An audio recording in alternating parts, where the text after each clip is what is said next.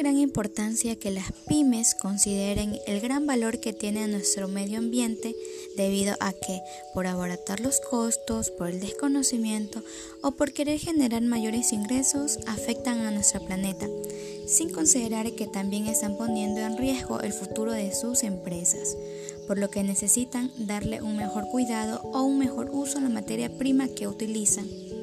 Al mismo tiempo ser eficientes, ofrecer productos y servicios de calidad.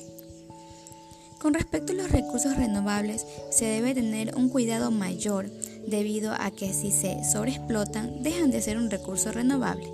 Por ejemplo, los peces en un tiempo están en la llamada veda y esto ocurre para que puedan reproducirse, ya que si no lo hacen y se capturan a todos, esta especie desaparecerá.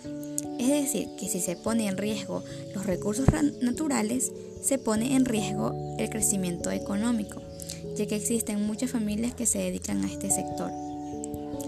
¿Sabías que existe una huella ecológica?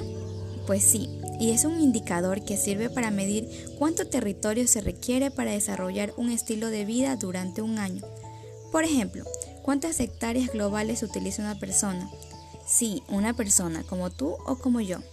Es decir, cuánto territorio se requiere para cultivar arroz, cuánto se requiere para cultivar vegetales, cuánto territorio utilizamos por la energía eléctrica que ocupamos en la computadora, en una vivienda, etc. El estadístico se puede generar para empresas, personas, países, ciudades. Interesante, ¿verdad? ¿Quieres saber cuál es tu huella ecológica? Entonces te invito a ingresar a la calculadora de huella ecológica personal y conoce cuánto utilizas de nuestro planeta. Espero que esta información te haya ayudado o servido. Muchas gracias, chao.